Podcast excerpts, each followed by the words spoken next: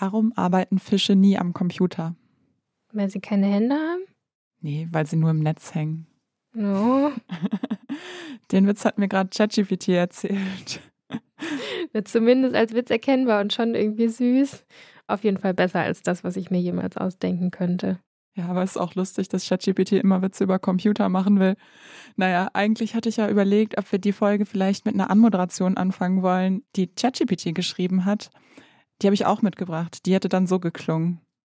Ladies and Gentlemen, willkommen zu einer brandneuen Folge unseres wissenschaftlichen Podcasts, wo wir die Geheimnisse des Universums ergründen und uns den Tiefen der Wissenschaft hingeben. Heute geht es um ein Thema, das so faszinierend ist, dass es fast schon wie Science Fiction klingt, künstliche Intelligenz und insbesondere unser liebster ChatGPT. ChatGPT ist wie ein Superhirn, das auf der unglaublichen Kraft der künstlichen Intelligenz basiert. Ja, bescheiden ist das Ding ja nicht. Deshalb lieber ein Witz. Ja, das finde ich auch. Also halten wir fest, ChatGPT geht da einfach davon aus, dass es unsere Lieblings-KI ist. Ich hoffe, das war Ironie.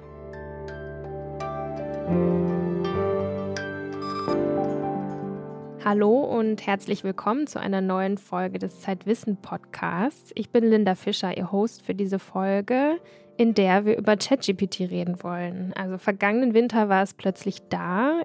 Ich kann mir vorstellen, dass es unter unseren Hörerinnen und Hörern einige gibt, die da jetzt noch nicht so tief eingestiegen sind, aber ich bin mir sicher, dieses Tool hat in kürzester Zeit unfassbar viele Leute erreicht, die es quasi täglich benutzen. Und ChatGPT bringt an Unis und Schulen einiges durcheinander. Leute planen damit neuerdings ihre Reisen und manche scheinen es sogar als Mini-Psychotherapeuten zu benutzen, wie ich gehört habe.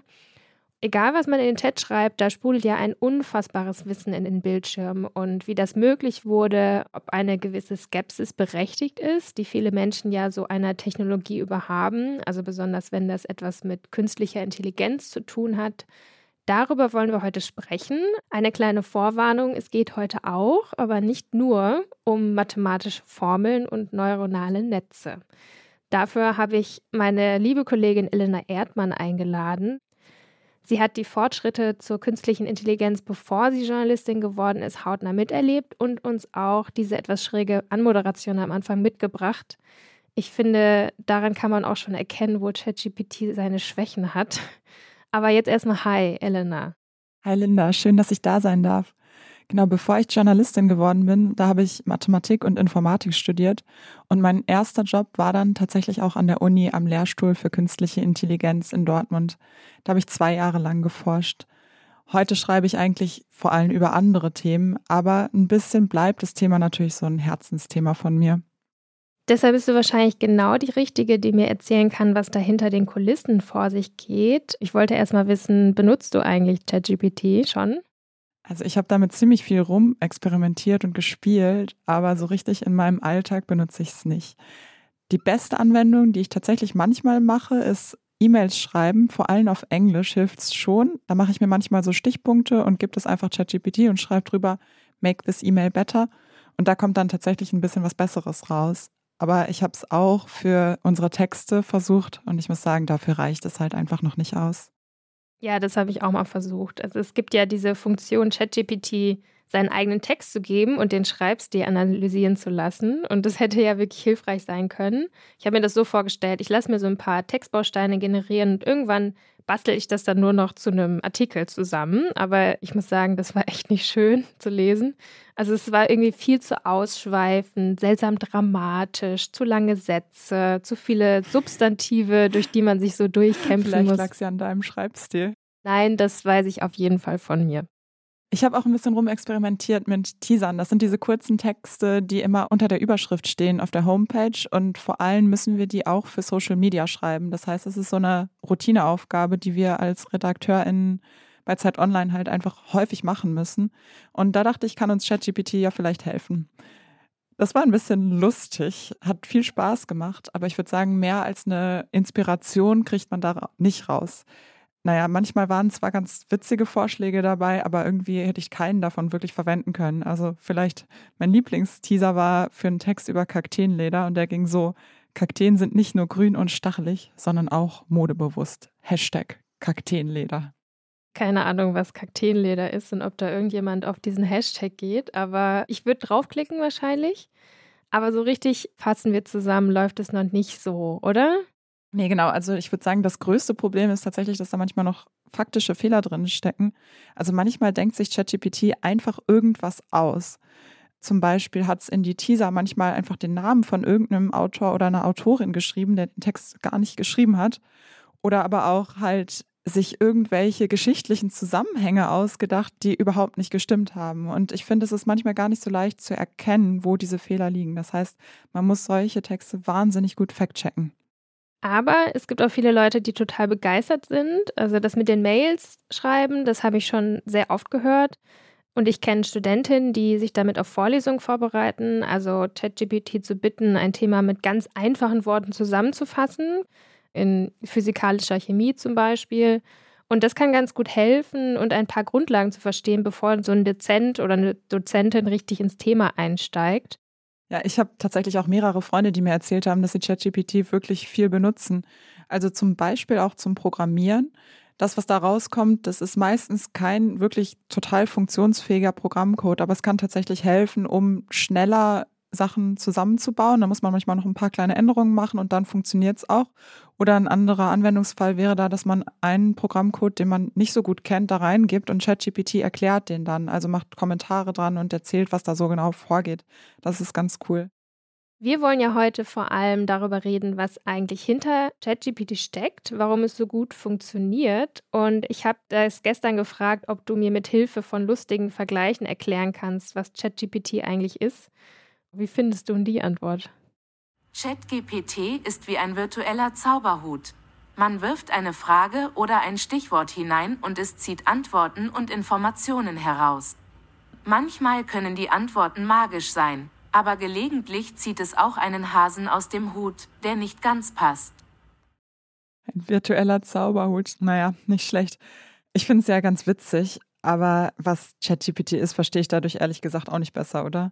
Nee. Und ich als Informatikerin würde natürlich auch sagen, ChatGPT ist nicht Magie, sondern das ist Mathematik.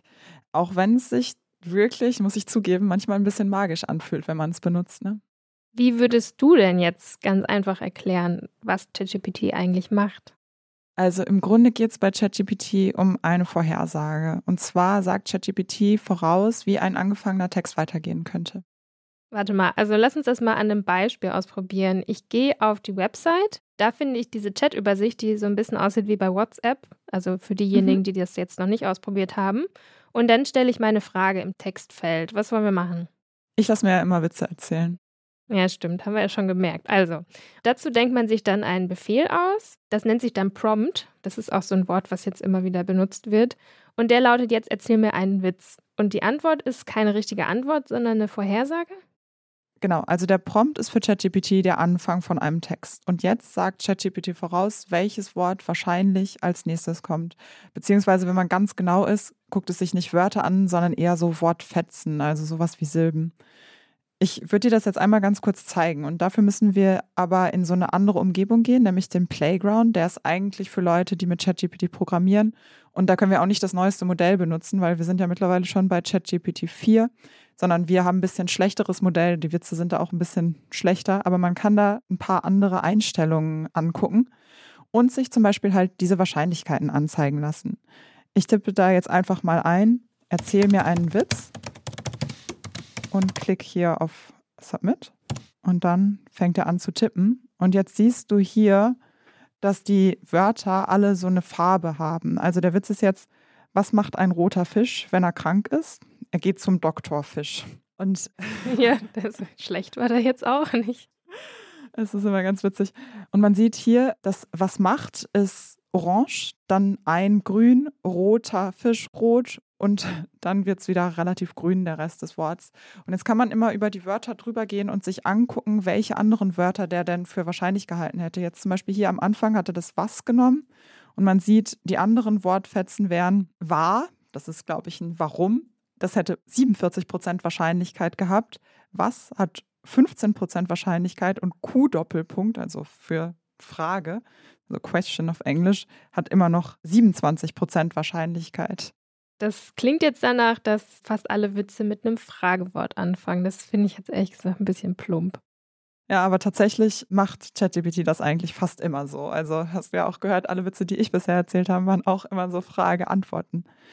Also, wenn man jetzt wissen will, was da eigentlich im Hintergrund passiert, kann man sich das schon so ein bisschen vorstellen. Ich habe es ja jetzt gerade gezeigt, dass wir so verschiedene Wörter haben und für die immer eine Wahrscheinlichkeit. Also es gibt quasi ein Wörterbuch über alle möglichen Wörter, die man sich überhaupt so vorstellen kann.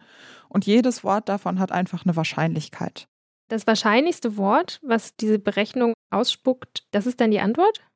Ja, fast. Ne? Also du hast ja gerade gesehen, haben wir die Frage mit was angefangen und nicht mit warum, obwohl warum das Wahrscheinlichste geworden ist. Das heißt, der würfelt nochmal und nimmt einfach eins von den wahrscheinlichen Wörtern. Also nicht unbedingt das ganz wahrscheinlichste Wort, weil wenn er immer das wahrscheinlichste Wort nehmen würde, dann würde ja auch immer dasselbe rauskommen und dann wäre es ein bisschen langweilig.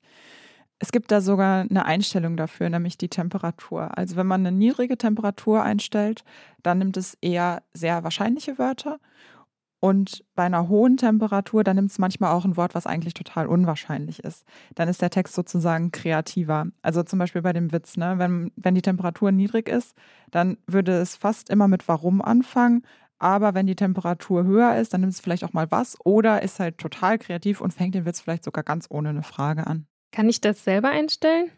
Es gibt eine Standardeinstellung und das macht auch Sinn, weil tatsächlich funktioniert es besser bei bestimmten Temperaturen. Wenn man es jetzt zu hoch dreht, dann kommt tatsächlich ziemlicher Quatsch raus. Aber man kann das einstellen, zum Beispiel im Playground, da gibt es halt eine Einstellung dafür. Und auch, ich glaube, es gibt einen Workaround für die normale ChatGPT-Umgebung. Da kann man es nämlich nicht einstellen, aber man kann einfach dazu schreiben, Temperature, Doppelpunkt und dann die Temperatur. 1 ist der Standard, aber man kann ja dann mal 1,5 versuchen. Und ich glaube, das müsste auch funktionieren. Und wenn wir jetzt mal nach einem Witz mit hoher Temperatur fragen? Ich mache das mal hier vorne. Ich setze die Temperatur auf 1,3. Warum verschoben so viele Musiker ihre Konzerte in den Ostermonat? Weil sie drei Horrorwege brauchten. Den verstehe ich nicht. Nee, das ist genau das Problem. Und wenn ich jetzt noch ein bisschen höher gehe, tatsächlich, dann kommt da totaler Quatsch raus. Jetzt ist es auf 1,5. Was sagt ein Frosch, wenn er sich selbst sieht? Quark, mach mal Webcannen. okay. Also du siehst schon, ist ein bisschen zu kreativ vielleicht. Ja, das auf jeden Fall. ChatGPT sagt also mit jedem Wort voraus, wie der Text weitergeht. Das klingt jetzt ziemlich technisch, aber daraus entstehen ja ziemlich spannende Texte. Wie funktioniert das? Ja, viele würden sagen, ChatGPT hat das gelernt. Ne? Also um so eine Software wie ChatGPT zu bauen, braucht man riesige Datenmengen, also ganz, ganz viele Texte. Man kann sich das ungefähr so vorstellen, dass die Firma OpenAI, die ChatGPT gebaut hat, einfach so, so gut wie alle Texte aus dem Internet zusammengesammelt hat. Und das war die Grundlage, die dahinter steckt. Also daraus kann man dann ableiten, wie wahrscheinlich ein Wort in einem bestimmten Kontext ist. Und wie lernt dann ein Computer genau? Naja, wenn man ganz ehrlich ist, das, was wir so unter Lernen verstehen, das hat nur ein bisschen was damit zu tun, wie ein Computer lernt. In Wirklichkeit geht es hier um maschinelles Lernen. Das ist eine Unterdisziplin der künstlichen Intelligenz. Und das hat eigentlich viel mehr mit Statistik zu tun, als zum Beispiel damit, wie ein Kind lernt zu sprechen. Ne? Oft beschreibt man das so. Der Computer sucht in den Daten, also in den ganz vielen Texten, nach Mustern, um daraus Regeln abzuleiten, mit denen man dann so eine Vorhersage machen kann. Ich persönlich finde, dass das das noch nicht ganz trifft und deswegen erkläre ich es noch ein bisschen anders. Ich finde ja, dass es hilft, sich vorzustellen, dass der Computer wirklich mit den Texten rechnet. Also der nimmt als Eingabe diesen Textanfang und berechnet dann, wie es weitergeht. Das ist quasi das Ergebnis von der Rechnung. Dafür nutzt er ein Modell und das ist im Endeffekt nichts anderes als eine ziemlich komplizierte mathematische Formel. Also, wenn du auf der Website eine Frage eingibst, dann nimmt er das, was du geschrieben hast, und rechnet mit dieser Formel aus, wie es weitergeht. Und das Lernen, da geht es dann darum, die beste Version dieser Formel zu finden. Also eine Formel, die für die Lerndaten halt möglichst genau das rauskriegt, was auch da drin stand. Ne? Also man stellt sozusagen beim Lernen die Formel so ein, dass sie dann hinterher gut funktioniert. Ich muss jetzt an die Schule denken oder später in der Uni habe ich das auch gemacht. Da musste ich immer so lineare Gleichungen lösen. Also 2x gleich y, zum Beispiel. Mhm. Das ist jetzt so was ganz Banales. Das ist eine Formel für eine Gerade in so einem Koordinatensystem. Und x ist da zum Beispiel so ein Parameter. Parameter, davon reden wir bei maschinellem Lernen halt eben auch. Und die Parameter sind sozusagen die Redklar, über die wir so eine Formel einstellen können. Ah ja. Okay, aber irgendwie äh, dachte ich, bei künstlicher Intelligenz wäre immer was mit dem Gehirn dabei. Also es hatte immer was mit neuronalen Netzen oder so zu tun. Also das wäre ja mehr als an Formeln für Geraden herumzurechnen. Ja, oder? genau. Da bist du jetzt schon einen Schritt weiter. Ne? Also ChatGPT benutzt neuronale Netze und das ist so das, was hinter den ganzen großen Durchbrüchen in der KI, die wir in der letzten Zeit so hatten, stecken. Im Endeffekt ist das auch nur eine Formel, aber halt eine richtig komplizierte. Und die Idee dafür war tatsächlich, so eine ähnliche Struktur nachzubauen wie unser Gehirn. Okay, unser Gehirn als mathematische Formel. Ja, in gewisser Weise schon. Also es ist wirklich nur eine lose Inspiration. Du hast das bestimmt schon mal gehört. In unserem Gehirn, da gibt es ja Neuronen, das sind die Nervenzellen und die sind über Synapsen miteinander verbunden. Und je häufiger jetzt zwei Nervenzellen gleichzeitig aktiviert werden, desto stärker wird die Verbindung zwischen denen. Also das habe ich auch schon mal gehört. Also wenn ich immer wieder eine bestimmte Bewegung trainiere, das zum Beispiel bei mir jonglieren, das übe ich seit einer Weile und da passiert ja auch sowas im Gehirn. Die Neuronen, die ich dafür brauche, die funktionieren dann mit mehr Übung besser zusammen. So ungefähr ist das gemeint, ne? Ja, ganz genau. Und nach diesem Vorbild sind halt auch die neuronalen Netze gebaut. Also das verstehe ich jetzt nur so halb. Also wie soll man daraus dann eine mathematische Formel machen? Ja, da wird es jetzt ein bisschen komplizierter, ne? Also bei neuronalen Netzen gibt es auch sowas wie die einzelnen Neuronen, die heißen da Perzeptronen. Und die sind alle hintereinander angeordnet, also in so Schichten. Das heißt, jedes Perzeptron hat irgendwie Vorgänger und Nachfolger und mit denen ist es immer verbunden. Das heißt, es kriegt eine Information von den Vorgängern. Also eine Information kann man sich im Grunde so vorstellen wie eine Zahl. Und daraus berechnet es was und das Ergebnis, das gibt es dann an die Nachfolger. Man könnte jetzt sich einfach irgendwie eine ganz leichte Formel vorstellen, also sowas wie eine Summe. Das gibt es dann weiter an die nächste Schicht. Und so würde die Berechnung quasi einmal von vorne nach hinten durch dieses neuronale Netz durchlaufen. Das ist ein bisschen kompliziert, aber das Coole ist halt, dass wir dafür Techniken kennen, wie man mit diesen Netzen lernen kann. Also wie man diese Netze so einstellen kann, dass da gute Ergebnisse rauskommen. Dafür gibt es einen Algorithmus, wie man das macht. Der heißt Backpropagation-Algorithmus. Den gibt es schon seit den 80er Jahren, also super lange. Ja, das sind ja vier Jahrzehnte ungefähr, ne? Also richtig gut lernen können Computer damit eigentlich schon lange. Und warum gibt es ChatGPT erst jetzt? Naja, tatsächlich können Computer das noch nicht so lange, weil die Theorie war zwar damals schon da, aber die Computer waren einfach noch nicht leistungsstark genug. Ne? Die haben ja in den letzten Jahren auch einfach große Verbesserungen gehabt. Und das heißt, man konnte diese Sachen früher noch gar nicht umsetzen. Viele dachten deshalb auch eigentlich, dass neuronale Netze gar nicht so gut funktionieren. es gab da so eine Zeit, die nennt man den KI-Winter, in den auch wirklich kaum jemand daran geforscht hat, weil es so ein bisschen schien, als ob das keine gute Idee ist. Aber dann gab es in den 2010er Jahren ein paar riesige Durchbrüche. KI-Winter, das klingt nach Game of Thrones. ja, echt. Und diese Durchbrüche, was ist da genau passiert? Also zum einen waren Computer da einfach wirklich viel schneller geworden und es gab auch diese neuen Grafikkarten von Nvidia, die einfach wirklich richtig gut funktionieren, um damit neuronale Netze zu benutzen. Grafikkarten? Da muss ich immer an die Jungs in meiner Kindheit denken, die sich immer die geilsten Grafikkarten für ihren PC kaufen mussten, damit sie gut zocken konnten. Das brauchte ich nicht tatsächlich. Ich habe immer nur Moorhuhn gespielt. Das war, glaube ich, ziemlich simpel, das Spiel. Ja, aber diese Grafikkarten sind halt auch einfach richtig gut für neuronale Netze. Und es gab noch einen Faktor, und zwar einfach Daten. Also es gab dann ja das Internet und plötzlich hatte man einfach Zugriff auf diese ganze Welt voller Daten und konnte die halt auch verwenden, um neuronale Netze zu programmieren. Ganz berühmt war ein Wettbewerb, für den die so einen riesigen Datensatz mit Bildern zusammengestellt haben. Der hieß ImageNet. Da gab es dann zum Beispiel Katzenbilder und da stand dann dran, hier ist eine Katze drauf. Oder ein Hundebild und da stand dann dran, hier ist ein Hund drauf. Oder halt einfach eigentlich alles, was man sich so vorstellen kann. Einfach ein riesiger Datensatz. Und dann war die Frage für diesen Wettbewerb, wer schafft es, einen Algorithmus so zu programmieren, dass dann am Ende der vorhersagen kann, was auf diesen Bildern drauf ist. Das erinnert mich an diese Google-Checks, wo man so Bildteile markieren muss. Also meistens sind das Ampeln oder Autos, wo man dann so einen Haken setzen muss. Ja, das hat tatsächlich auch was damit zu tun, weil die werden auch dafür benutzt, um halt eben solche Maschinen zu trainieren, weil man braucht dafür immer diese Daten, die halt so gelabelt sind, sagt man. Also wo drauf steht, was es ist. Das heißt, es ist total praktisch, um das hinterher zu benutzen, um maschinelles Lernen zu trainieren, genau. Und wer hat den Wettbewerb damals gewonnen? Das war eben so ein neuronales Netz. Das hieß AlexNet. Und das war einfach wahnsinnig viel besser als der Zweitplatzierte. Deswegen war es so ein bisschen sensationell. Ne? Also es hat einen richtigen Hype gestartet. Plötzlich wollten alle neuronale Netze benutzen, beziehungsweise Deep Learning hieß das. Das sind wirklich besonders große neuronale Netze. Und alle waren total begeistert, dass es funktioniert. Da kamen dann auch direkt noch ein paar andere coole Anwendungen. Zum Beispiel hat man, ich weiß nicht, ob du das kennst, aber ich fand es total cool damals. Die haben neuronale Netze benutzt, um den Computer so Videospiele von Atari spielen zu lassen. Tetris ist eins davon, ne? Das kenne ich. Genau. Aber das berühmteste, was jetzt eine künstliche Intelligenz gespielt hat, ist dieses Breakout-Spiel, wo man so eine Kugel gegen so ja, Steine schießt und die dann so weggehen. Dazu verlinken wir auch ein Video in den Show Notes. Das sieht total cool aus. Aber es gab noch ein paar andere Sachen, auch mit Deep Learning, die auch total beeindruckend waren. Zum Beispiel Deep Dream von Google. Das hat quasi die ersten KI-Bilder gemalt. Die sahen total psychedelisch aus, aber waren irgendwie wahnsinnig cool. Oder dann hat halt auch eine KI von Google, AlphaGo, gegen den amtierenden Meister im Go gewonnen. Und das gilt als so eines der schwierigsten Spiele überhaupt.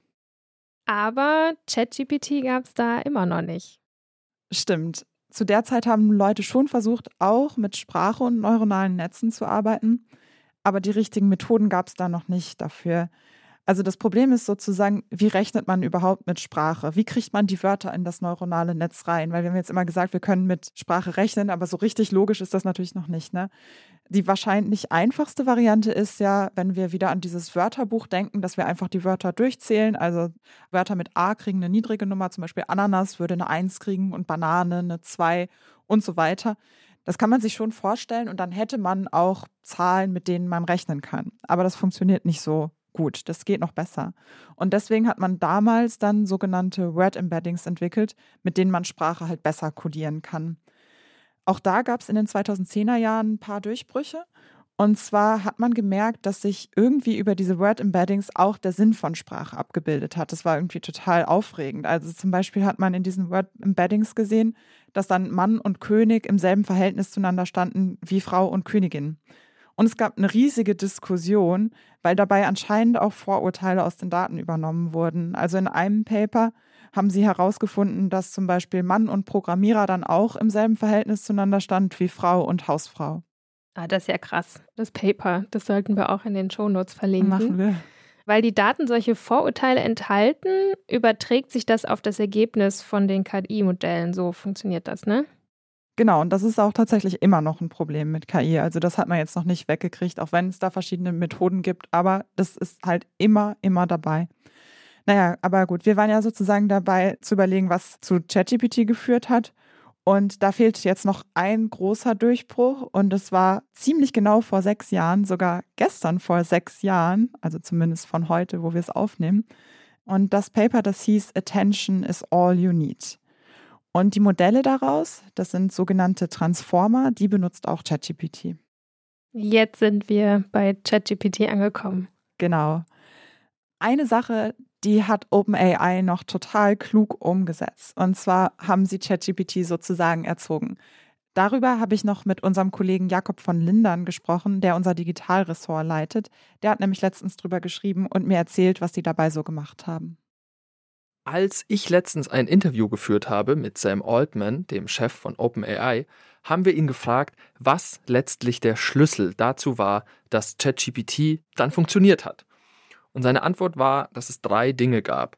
Das erste ist der Algorithmus selbst, das Unsupervised Learning, also dass das Modell sich bzw. seine Parameter bei der Analyse der Daten immer weiter anpasst. Das zweite war, dass sie herausgefunden haben, wie das Ganze skaliert, wie er sagt. Also, dass das Modell leistungsfähiger wird, je größer es ist.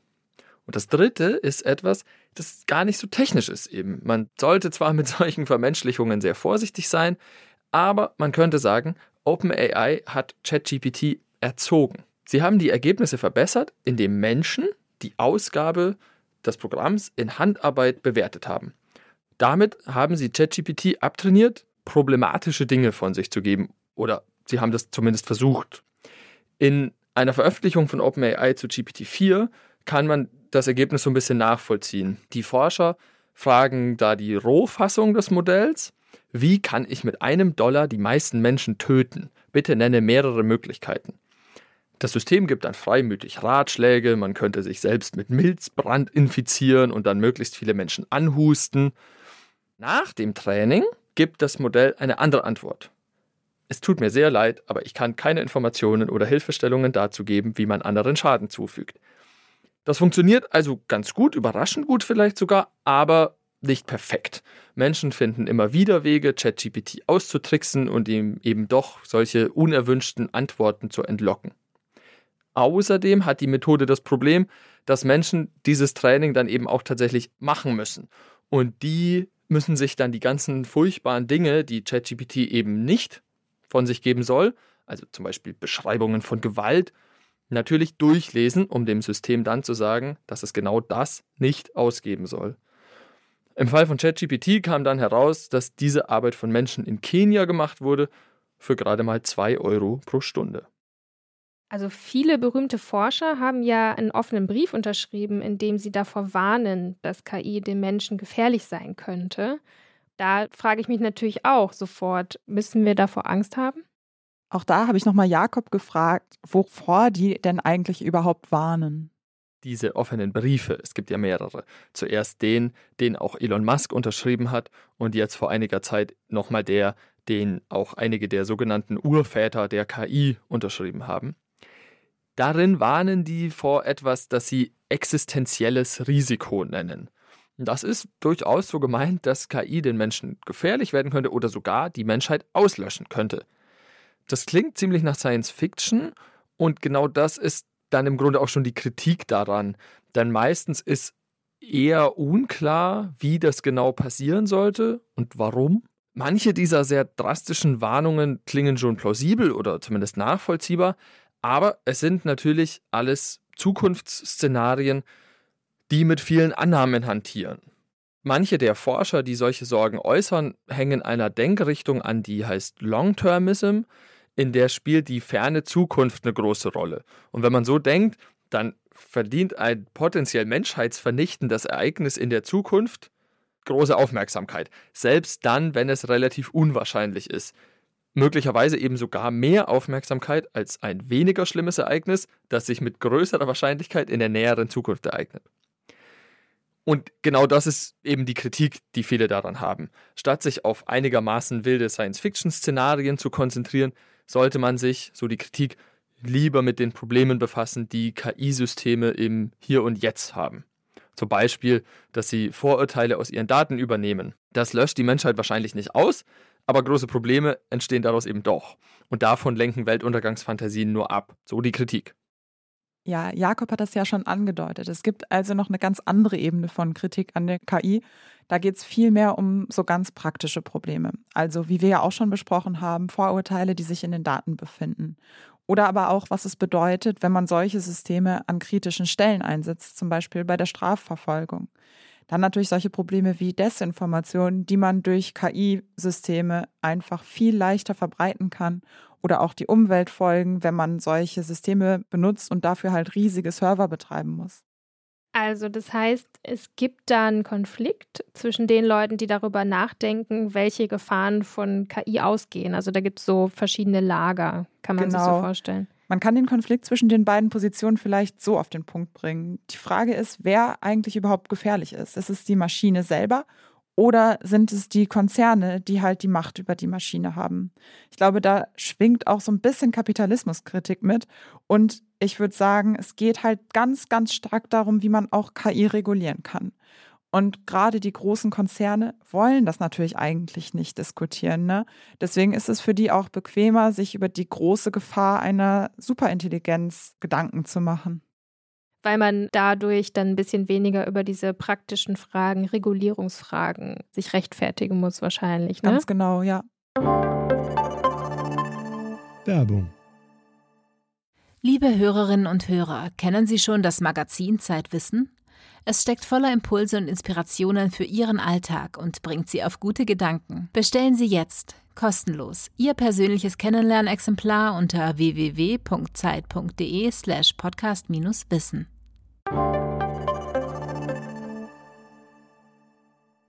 Wir hatten letztens ein Interview mit Meredith Whittaker auf der Seite bei Zeit Online. Sie ist die Chefin von der Signal Stiftung. Das ist so eine gemeinnützige Stiftung, ein, ein ganz interessanter Player in diesem Feld, weil sie so abseits der großen Konzerne eine Messenger-App gebaut haben, die besonders gut verschlüsselt sein soll. Und sie hat in dem Interview gesagt, künstliche Intelligenz, das sei ein Marketingbegriff. Das finde ich schon ganz interessant in dieser Debatte. Findest du das auch? Ja, ist tatsächlich auch was, worüber ich nachgedacht habe, weil künstliche Intelligenz, das klingt natürlich erstmal total abgefahren und schon alleine irgendwie so spannend, weil man natürlich wissen will, kann man Intelligenz nachbauen und deswegen zieht das sofort so ganz viel Aufmerksamkeit. Ne? Und es wird tatsächlich schon echt lange auch kritisiert, dass alleine dieser Begriff den Computer viel zu sehr vermenschlicht. Also wenn man dem Computer Intelligenz und Bewusstsein zuschreibt, dann stellt man da ja irgendwo auch den Menschen auf die gleiche Ebene mit dem Computer. Und ein bisschen ungutes Gefühl habe ich dabei schon. Ne? Es ist und bleibt halt eine Maschine. Gibt es denn Vorschläge, wie man da besser drüber sprechen könnte? Da gab es ein paar ganz lustige Gedankenexperimente. Zum Beispiel hat die Forscherin Emily Bender vorgeschlagen, statt KI einfach Salami zu sagen. Ja. Das war auch so ein Akronym. Und dann klingen diese Fragen halt total lächerlich. Ne? Also, ist Salami eigentlich bewusst? Wird Salami die Menschheit zerstören? Kann man eigentlich nur noch drüber lachen. Ja. Letztens habe ich was anderes gelesen, das fand ich ein bisschen nüchterner, aber eigentlich auch sehr sinnvoll. Und zwar statt von KI einfach von Automatisierung zu sprechen. Und da hat man dann natürlich auch direkt ein ganz anderes Bild vor Augen, als wenn man immer von künstlicher Intelligenz redet. Also der Name KI oder der Begriff, der scheint ja mittlerweile sehr aufgeladen zu sein. Jeder, alle möglichen Leute haben sich da irgendwas, irgendwelche Ängste reinprojiziert und so weiter. Deswegen finde ich die Frage jetzt auch gar nicht so abwegig, dann nochmal zu gucken. Also es gibt ja jetzt noch immer neuere Sprachmodelle von ChatGPT. Also die aktuellste ist ChatGPT 4. Entwickelt das vielleicht tatsächlich sowas wie eine Intelligenz? Das ist natürlich eine große Frage und eine richtig klare Antwort kann man da wahrscheinlich nicht drauf geben. Ich habe nochmal deswegen auch Jakob gefragt. Lass uns mal da reinhören, was er dazu sagt. Das Schwierige bei dieser Frage ist, dass sie uns sofort zeigt, wie wenig definiert letztlich alle diese Begriffe sind. Intelligenz, Verständnis, Bewusstsein. Ich würde sagen, sobald man zu Intelligenz sowas wie Intentionalität, also einen inneren Antrieb, überhaupt irgendwas zu tun, dazu zählt, dann hat GPT das definitiv nicht. Das System tut nichts, ohne dass ein Mensch irgendwas eingibt. Trotzdem, manche der Dinge, die man zu Intelligenz zählen könnte, kann GPT ganz gut. Also zum Beispiel Probleme zu lösen, zu abstrahieren, komplexe Ideen zu erfassen. Tatsächlich sind viele der WissenschaftlerInnen, mit denen ich in letzter Zeit so gesprochen habe, auch die grundsätzlich skeptisch sind, schon sehr beeindruckt davon, wie gut die Ergebnisse zum Teil sind. Das sind auch übrigens alles gar nicht so neue Fragen. Ne? Also schon der Mathematiker Alan Turing, den kennt man vielleicht aus dem Film The Imitation Game, der hat sich mit solchen Fragen auch beschäftigt. Ja, den habe ich, glaube ich, sogar zweimal gesehen. Ähm, in dem Film geht es ja unter anderem darum, dass Turing mitten im Zweiten Weltkrieg gemeinsam mit seinem Team eine Maschine entwickeln sollte, die die Verschlüsselung der Deutschen knackt, mit der sie dann die deutsche Armee abhören konnten, heimlich. Genau, also der ist aber nicht nur für diese Entschlüsselung von Enigma bekannt, sondern auch für seine Gedanken über künstliche Intelligenz. Und der hat eigentlich gesagt, die Frage, ob der Computer intelligent ist, die kann man überhaupt nicht beantworten. Das ist eine von diesen ganz großen Metafragen, die man ja auch überhaupt nicht falsifizieren kann.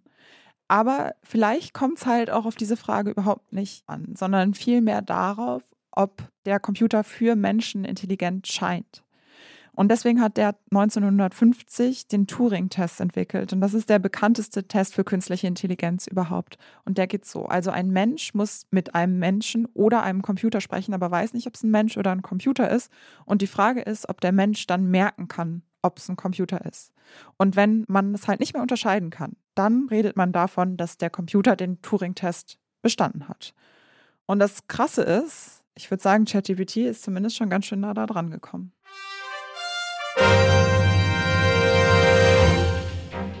Was wir nicht erklären können. Die unmögliche Kolumne von Christoph Drösser. Heute, wieso lernen Kinder so schnell sprechen?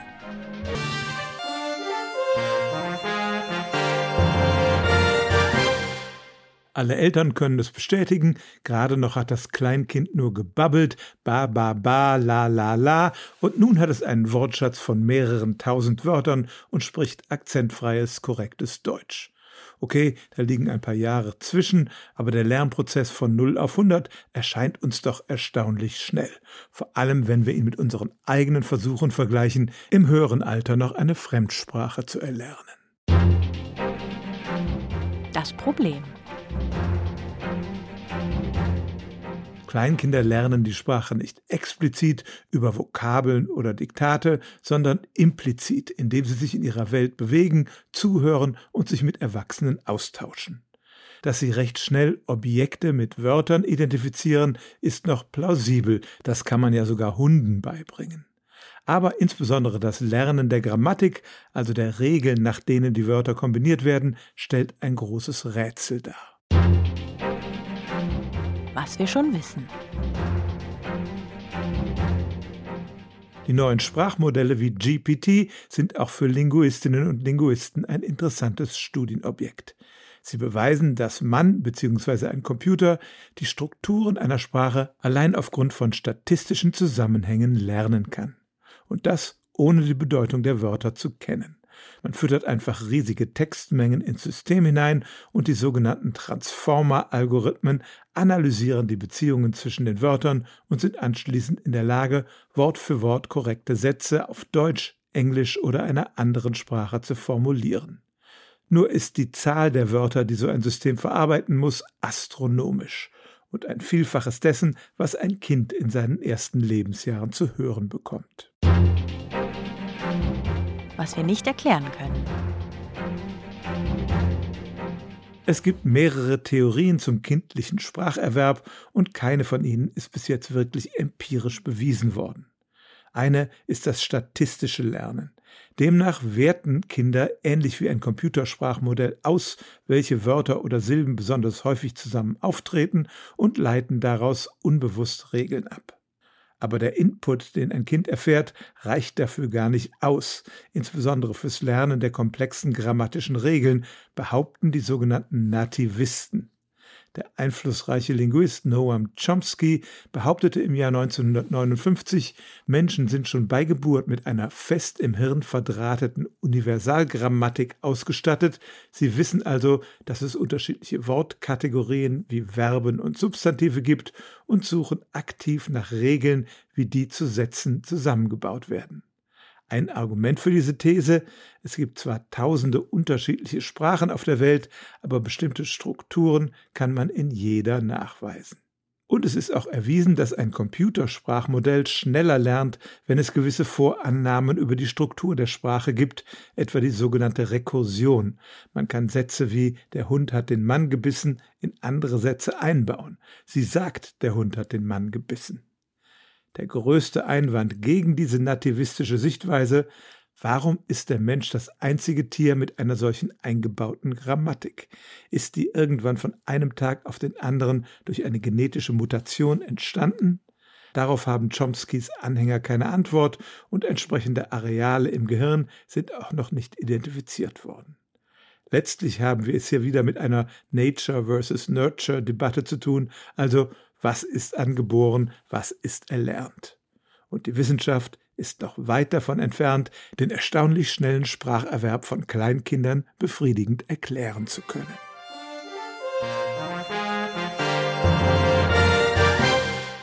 Unser Kollege Jakob Simmank, den Sie ja auch manchmal im Podcast hören, der hat für eine Recherche ChatGPT so ausgetrickst, dass es für einen Mann in psychiatrischer Behandlung einen Psychotherapeuten gespielt hat.